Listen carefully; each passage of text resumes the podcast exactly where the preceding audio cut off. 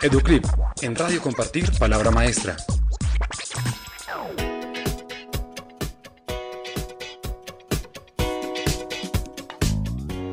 Las instituciones educativas se componen de diferentes entes y personas. Por un lado están los directivos, funcionarios y docentes, y por otro, estudiantes, representantes y padres de familia. El colegio se encuentra embebido dentro de un entorno, barrio, localidad, ciudad y país, y por ende es importante definir criterios y normas que permitan tener una sana convivencia al interior de la escuela y hacia el exterior.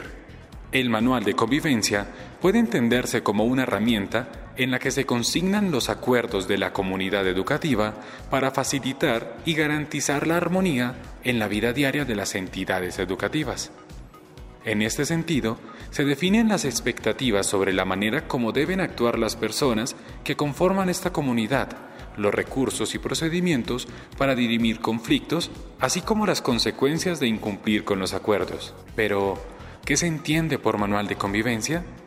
Es una parte fundamental del proyecto educativo institucional PI, en la cual se deben definir los derechos y obligaciones de todas las personas de la comunidad educativa en aras de convivir de manera pacífica y armónica.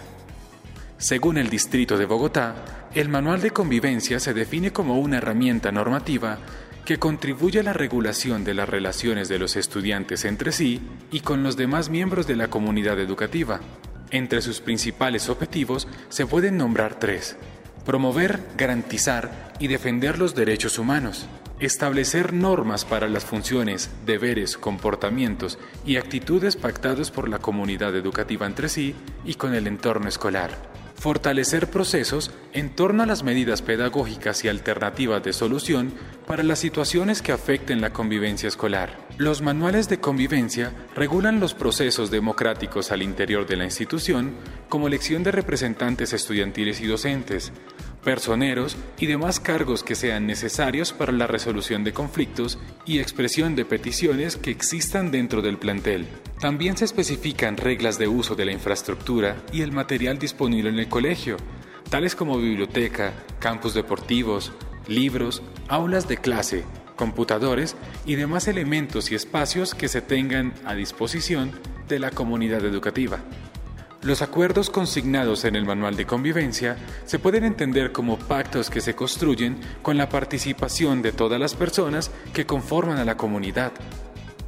¿Y tú? ¿Sigues los manuales de convivencia? Encuentra esta y más información educativa en www.compartirpalabramaestra.org. Educlip, en Radio Compartir Palabra Maestra.